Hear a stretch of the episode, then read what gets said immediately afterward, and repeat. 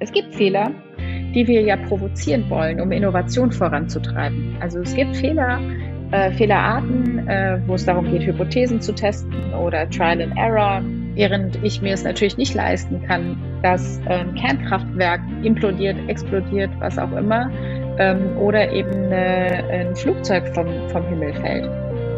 Sagt Jelena Klingenberg, Gründerin von Happy People und Mitorganisatorin der Fuck Up Nights in Frankfurt. Herzlich willkommen zu Everyday Counts, dem Leader Podcast. Mein Name ist Angelina Ruthmann und heute ist Jelena Klingenberg zu Gast und redet mit uns über Fehlerkultur. Jelena ist die Gründerin von Happy People, das ist ein HR-Service-Unternehmen und sie hat auch seit 2015 die Fuck Up Nights nach Frankfurt gebracht, zusammen mit ihrem Mitbegründer Daniel Butsche. Hallo Jelena. Hallo Angelina. Sag mal, was sind denn eigentlich die Fuck Up Nights? Die Fuck Up Nights äh, sind eine Fehlerkulturveranstaltung, ist ein Event, was äh, regelmäßig stattfindet. Es ist ein Abendsetting, wo zwei, drei, manchmal auch vier Speaker auf der Bühne einfach von ihrem Scheitern berichten. Und ähm, es hat zwar immer beruflichen Kontext, kann aber durchaus auch ein, eine sehr private und intime Geschichte sein. Wir haben äh, ziemlich schnell festgestellt, dass es in Frankfurt einen großen Bedarf dafür gibt. Wir haben sehr klein angefangen. Unsere erste Veranstaltung hatte 90 Teilnehmer. Und mhm. bei der dritten schon hatten wir fast 400 Teilnehmer, bei der vierten Veranstaltung dann 1200 Teilnehmer und seitdem halten wir auch diese große Zahl. Wow. Ja, bis auf äh, die Krise jetzt. Ja. Wie seid ihr denn auf die Idee gekommen?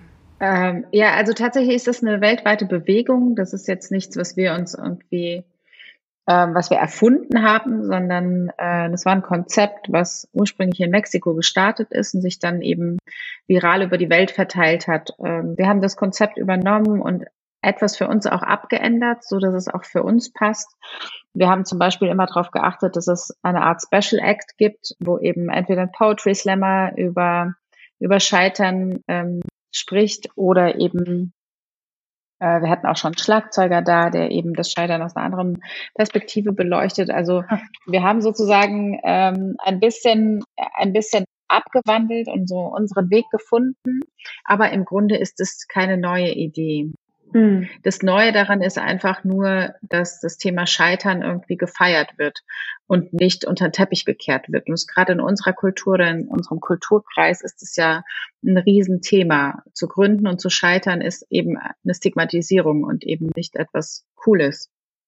Dadurch könnte man dich schon als Expertin, was Fehler und Scheitern angeht, bezeichnen, oder? Da haben wir ja genau die richtige gewählt für das heutige Thema. danke, danke. Aber äh, ja, man stellt halt auch fest, es ist kein super populäres Thema. Es ist kein Mainstream-Thema, also womit sich jeder gerne beschäftigt. Ähm, mhm. Jeder findet es spannend, aber wenn man in die Literatur einsteigt und in die Forschung und sich da mal anschaut, was da so äh, bisher erforscht wurde, dann ist es gar nicht so viel. Da gibt es nicht so viel zu. Es gibt Branchen, die haben sich selbst optimiert im Bereich Fehlerkultur und da sprechen wir eben von Hochsicherheitsbranchen wie die Kernkraftwerkbranche oder eben die Airline-Industrie. Da findet man sehr viel zu, aber äh, so im, im klassischen Business-Alltag gibt es da noch gar nicht so viel. Ja, ein bisschen was gibt es ja ein Glück schon. Ja. Und darum soll es ja in den nächsten 20 Minuten unseres Podcasts gehen. Wir sind zwar schon etwas eingestiegen, trotzdem würde ich dich gerne, genau wie unsere anderen Gäste, unsere Aufwärmfragen stellen. Fangen wir doch mal mit dem Mythos der Arbeit an. Hast du uns ein Vorurteil mitgebracht, eine These, ein Mythos, von dem du weißt, das schwebt da draußen so rum, aber es stimmt eigentlich gar nicht? Ja, ich habe ich hab schon überlegt, äh, wie man das nett verpackt, aber aus meiner Sicht gibt es kein strategisches Change Management. Das ist jetzt sehr provokativ, aber Aha. ich glaube daran, ich bin fest davon überzeugt, dass wir Change Management in der Zukunft zumindest nicht in der Form brauchen, wie wir es bisher betrieben haben, nämlich projektbasiert, sondern dass die Veränderung im Alltag und die Geschwindigkeit der Veränderung einfach fester Faktor der, des Arbeitsalltags werden müssen. Viele Unternehmen haben das schon verstanden, aber es gibt immer noch auch Unternehmen, die irgendwie denken, ja, wir müssen jetzt von hier nach da und das müssen wir jetzt managen und dann müssen wir die Mitarbeiter mitnehmen, damit wir dann dort endlich in unserem in unserer neuen Welt leben. Und ähm, ich glaube, das gibt es so nicht mehr. Es wird es nicht mehr mhm. geben, sondern wir werden jeden Tag eine neue Welt vorfinden. Und mit der müssen wir dann klarkommen. Und entweder wir schaffen das schnell als Organisation, uns so aufzustellen, dass wir mit Veränderungen jeden Tag neu und gut umgehen können, oder wir schaffen es nicht. Ach so, also kleine kurze Schritte anstatt große Projekte, meinst du? Ja, die kleinen kurzen Schritte, das ist sozusagen der Hack dahinter. Das ist das, was mir hilft nachher als Organisation. Aber tatsächlich ist der Mythos, dass äh, man Veränderungen proaktiv vorantreiben kann, äh, für mich ein Mythos. Sondern Veränderung kommt. Die wird da sein. Wir werden vor vollendeten Tatsachen stehen, so wie es auch mit, mit äh, Corona jetzt war. Und ich glaube, dass die sich, sich diese Art von Vorfälle schon vorher stattgefunden haben, wir sie nur nicht so stark gespürt haben weil sie mhm. eben kleine, kleine Situationen sind, die dann dazu führen, dass eine Organisation sich verändern muss. Und äh, wir dann sozusagen äh, die Stärke der Agilität, das ist, was helfen wird. Mhm. Und kein Projektmanagement mehr helfen wird dabei, äh, sich zu verändern, sondern Veränderung eben Teil des organisationalen Alltags werden muss. Ein sehr starker Mythos, den du uns auf jeden Fall mitgebracht hast, ein sehr starker Einstieg. Hast du denn uns auch einen Quick-Win mitgebracht, der uns dabei hilft, dass wir besser damit umgehen können? Ja, absolut. Ähm, weniger beschäftigen mit dem Change-Projektmanagement, mehr damit beschäftigen mit dem Mindset der Mitarbeiter. Das heißt also, ähm, dafür sorgen, dass, dass die Organisation mit einem agilen Mindset an die Arbeit rangeht. Äh, wenn jeder mhm. Mitarbeiter sozusagen ähm, morgens auf die Arbeit kommt und sagt, hey, keine Ahnung, ob mein Arbeitsplatz heute noch so aussieht wie morgen. Vielleicht muss ich heute viele andere Dinge tun, von denen ich gestern noch gar nicht wusste, dass ich sie tun muss. Wenn ich das erreiche, dass meine Mitarbeiter mit so einem Mindset an, an die Arbeit gehen, dann habe ich Veränderung per se erstmal äh, im, in, in den Arbeitsalltag implementiert. Also mehr Mindset-Arbeit, weniger äh, Projektmanagement. Und was hat das mit Fehlerkultur zu tun? Fehlerkultur, das ist eins der Elemente oder eine der großen Fragen, die, die wir immer gefragt werden, ist, wie schaffe ich es denn, Fehlerkultur in meiner Organisation zu implementieren? Und können wir das in ein Change-Projekt packen? Und dann ah. muss ich immer sagen, naja, also es gibt nicht die Fehlerkultur und die erreichen wir dann oder ein Grad der Fehlerkultur, den wir dann erreichen in drei Monaten, wenn wir ein Projekt gemacht haben, sondern das ist etwas, das muss in deiner Organisation entstehen, das muss in deiner Organisation wachsen und es müssen die Mitarbeiter jeden Tag dann leben. Mhm. Und es ist aus meiner Sicht eben auch kein klassisches Change Management, sondern man muss sozusagen am Mindset beginnen und überlegen, warum ist denn Fehler überhaupt ein Thema bei uns? Woher kommt das denn? Und warum müssen wir äh, mit Fehlern anders umgehen? Warum müssen wir anders über Fehler reden? So, und äh, genau deswegen äh, ist, glaube ich, auch die Herangehensweise eine andere. Wenn man über Fehlerkultur spricht oder über Organisationskultur allgemein, dann mhm. äh, sollte man sich immer fragen, möchte ich das als Change-Projekt aufsetzen? Weil dann muss ich mich hinterfragen, warum ich das tun möchte und was mein Ziel ist. Oder möchte ich das fest implementieren? In dem Moment, in dem ich von einem Change-Projekt spreche, suggeriere ich ja, dass wir irgendwann fertig sind. Mhm. Dass wir irgendein, äh, irgendein Ziel erreichen. Und es funktioniert aber nicht mit, mit Fehlerkultur genauso wenig wie mit Organisationskultur. Funktioniert das nicht, dass ich einfach sage, irgendwann sind wir fertig damit. Und dann ist das implementiert im Unternehmen und dann leben es alle. So. Das ist ein Druckschluss. Auch ein möglicher Mythos, sozusagen. ein durchgehendes Mindset brauchen wir also. Und ein durchgehendes Eingehen auf die stetigen Veränderungen da draußen. Ja, absolut. Was ist denn Fehlerkultur eigentlich für dich genau?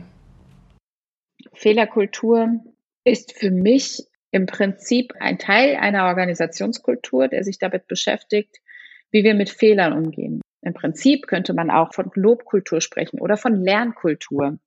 Ähm, weil, es, weil es alles ähnliche Begriffe sind. Das ist also der Teil in der Organisationskultur, wo wir uns damit beschäftigen, wie wir mit unserem Output umgehen, wie wir damit umgehen, ähm, was wir tun und wie wir das kommunizieren. Also äh, gibt es Lob für gute Arbeit und gibt es ähm, Rüge für schlechte Arbeit? Gibt es ähm, eine Lernkultur, in der ich sozusagen aus meinen Fehlern berichte, damit andere nicht den gleichen Fehler machen?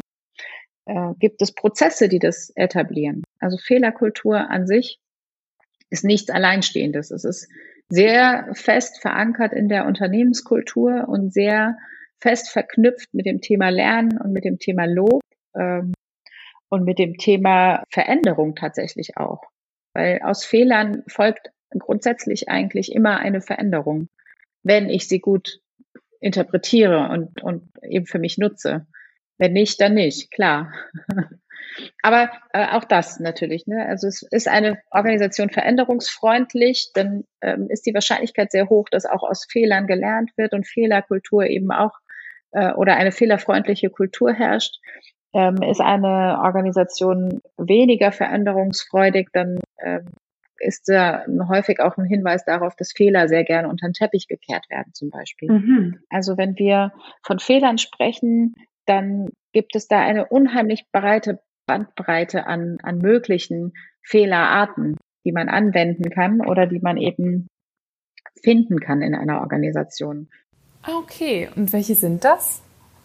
Also im Groben unterscheidet man äh, im Englischsprachigen zwischen praiseworthy und blameworthy failures, äh, mhm. was sozusagen entweder lobenswerte Fehler sind oder eben Habenswerte äh, Fehler. So, und äh, da ist schon mal ein grundlegende, ähm, grundlegender Hinweis eigentlich auf die äh, Herausforderung einer jeden Organisation heutzutage. Denn es gibt tatsächlich, es gibt Fehler, die wir ja provozieren wollen, um Innovation voranzutreiben. Also es gibt Fehler, äh, Fehlerarten, äh, wo es darum geht, Hypothesen zu testen oder Trial and Error, einfach äh, iteratives Vorgehen. Ich probiere was aus, gucke, kommt es am Markt an. Also gerade Produktentwicklung ist mhm. eher in diesem Fehlerbereich ähm, der praiseworthy failures. Ähm, während, wenn wir jetzt nochmal zurückschauen in die Hochsicherheitsindustrien, während ich mir es natürlich nicht leisten kann, dass ein Kernkraftwerk implodiert, explodiert, was auch immer, ähm, oder eben eine, ein Flugzeug vom, vom Himmel fällt da muss ich dann schon schauen, dass ich, dass ich sozusagen diese tadelnswerten Fehler äh, oder blameworthy failures, dass ich die vermeide. Ist es nicht manchmal schwer, sie auseinanderzuhalten? Ja, ich glaube tatsächlich, dass das eins der Themen ist, die äh, viele Unternehmen umtreibt, ähm, die dann sagen, ja, wir können uns keine Fehler leisten.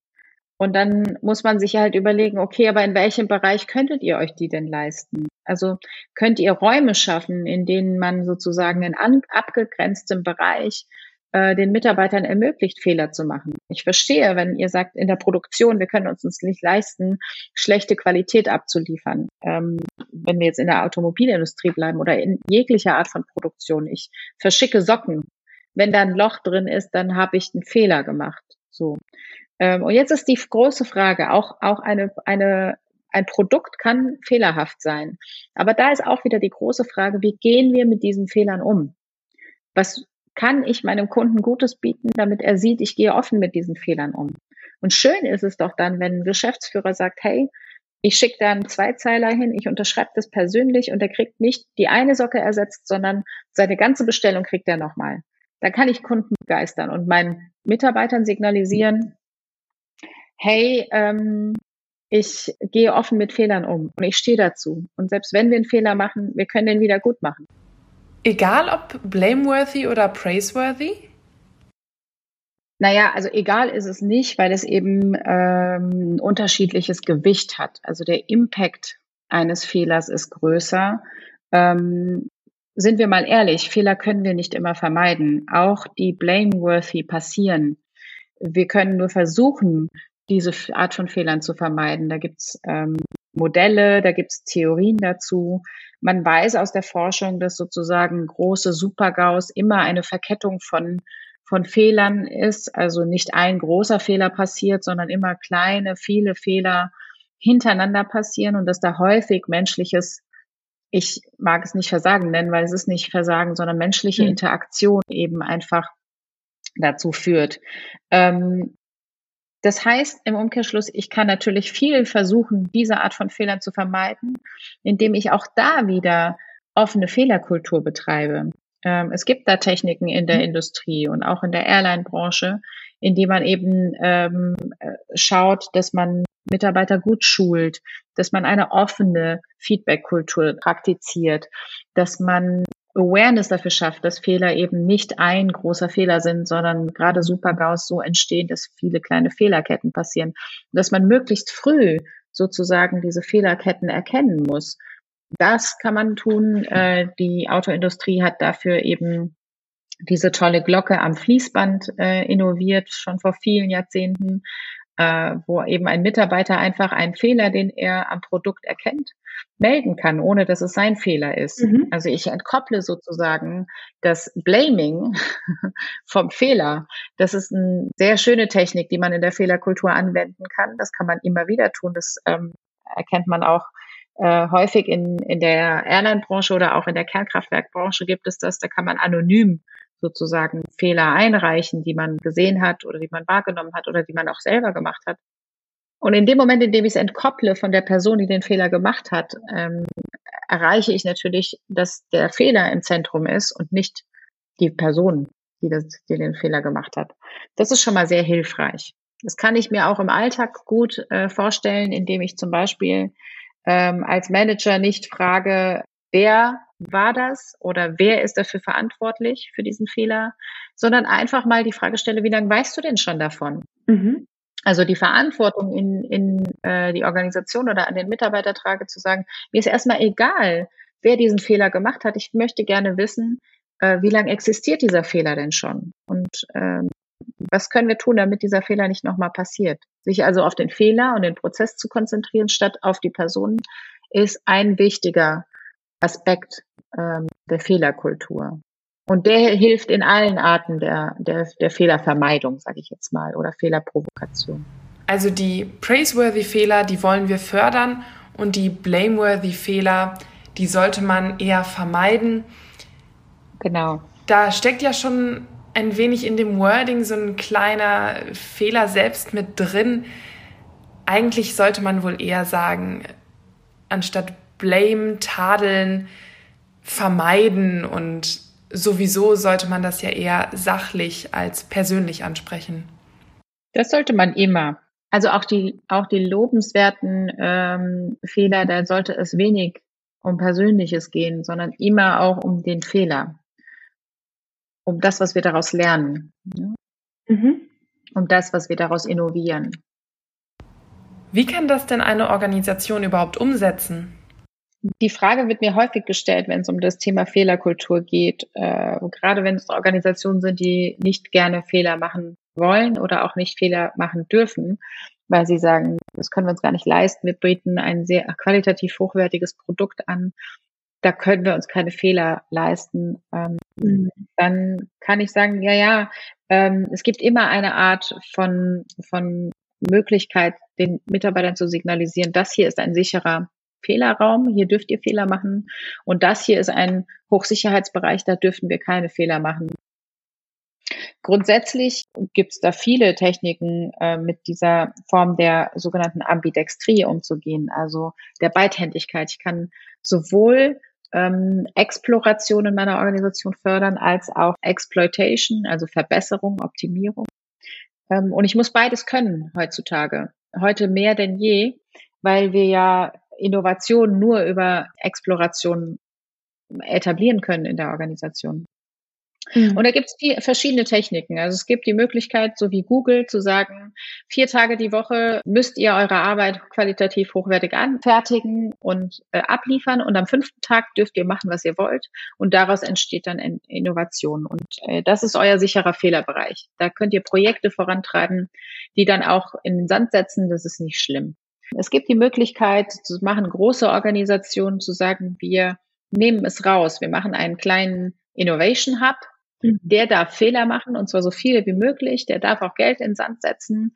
Ähm, das ist ein kleines Startup in der großen Organisation. Und dann gibt es äh, die Art der Herangehensweise, wie es Startups häufig leben, die eben erstmal hochfehlerbehaftet, viel testen, ein Produkt entwickeln und zu einer kleinen ähm, Organisation werden und dann feststellen, ups, das, was wir jetzt gemacht haben, mit vielen Fehlern, das, was wir daraus gelernt haben, das optimieren wir erstmal ähm, und gehen dann eben nach der Exploration in den Exploitation-Bereich und optimieren sich, stellen Prozesse fest, schauen, dass da ähm, die Produkte gut produziert werden.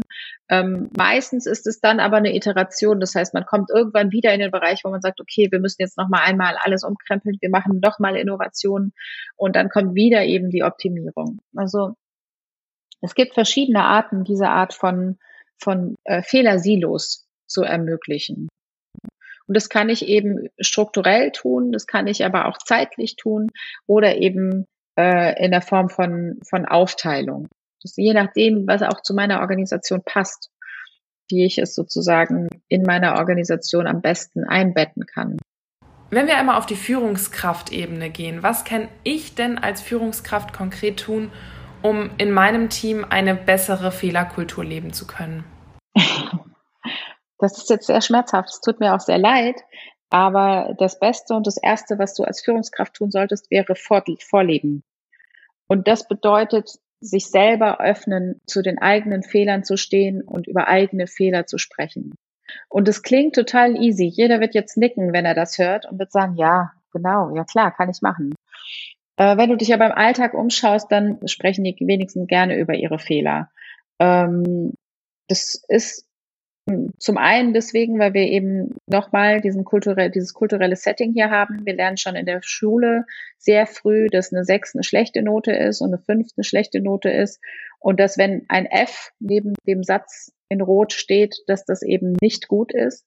Das lernen wir sehr früh und äh, das nehmen wir mit in unseren Erwachsenen, in unser Erwachsenenleben, in unseren Alltag, in unseren Berufsalltag auch und auch in unseren Führungsalltag. Ähm, und da sich selbst an die eigene Nase zu greifen und zu sagen, ich möchte gern was an der Fehlerkultur in meinem Team ändern. Und ich öffne mich dem mal. Ich erzähle euch jetzt mal, was ist mein größter Fehler meiner Karriere gewesen. Oder mhm. also sich einfach dem Thema auch zu widmen, sich dem Thema zu öffnen, das anzusprechen, ist ein erster Schritt. Und dann kann man überlegen, es gibt ähm, sehr viele Techniken aus der agilen äh, Methodik, wie so sogenannte Team-Retros, die man natürlich auch ähm, im Führungsalltag etablieren kann. Man sagt, okay, ich möchte gern die, die Metaebene in meinem Team fördern. Ich möchte gern die äh, Reflexionsfähigkeit meines Teams fördern. Ich setze ein Meeting einmal im Monat an, der beschäftigt sich nur mit dem Thema, welche Fehler haben wir gemacht, was haben wir daraus gelernt, was wollen wir anders machen für den nächsten Monat, was haben wir gut gemacht, was möchte ich gerne auch äh, hervorheben, was wir in Zukunft auch weiter gut machen sollen. Also das ist hilfreich, gerade im Bereich Fehlerkultur. Wow, das sind ja doch einige Aspekte. Ja, komplexer wird es noch, wenn ich das als Organisation ähm, umsetzen möchte. In kleinen Teams anzufangen als Führungskraft ist wesentlich leichter, als das äh, ganzheitlich in einer ganzen Organisation oder vielleicht sogar in einer großen Firma umsetzen zu wollen. Das ist eine ja. große Herausforderung. Danke dir sehr für diesen wirklich spannenden Einblick in das Thema Fehlerkultur. Ich habe das Gefühl, es gibt noch sehr viel mehr, auch wenn du am Anfang gesagt hast, dass es gar nicht so viel an wissenschaftlichen In Input gibt, aber insbesondere auch persönliche Tipps und Tricks und Erfahrungen. Hast du uns denn einige Kudos mitgebracht? Einen TED Talk, eine Empfehlung eines Autors oder einen Podcast vielleicht, bei dem wir uns noch weiter mit dem Thema Fehlerkultur beschäftigen können? Ja, ich habe ja vorhin gesagt, es gibt nicht so viel zum Thema Fehlerkultur, wie es vielleicht zu anderen Bereichen gibt. Ähm, es gibt ein Buch, das empfehle ich jedem, der sich so ein bisschen mit dem Thema ähm, Versagen und Fehler machen äh, beschäftigen möchte. Ähm, und das ist ein Buch von Klau äh, Peter Klaus Brandl.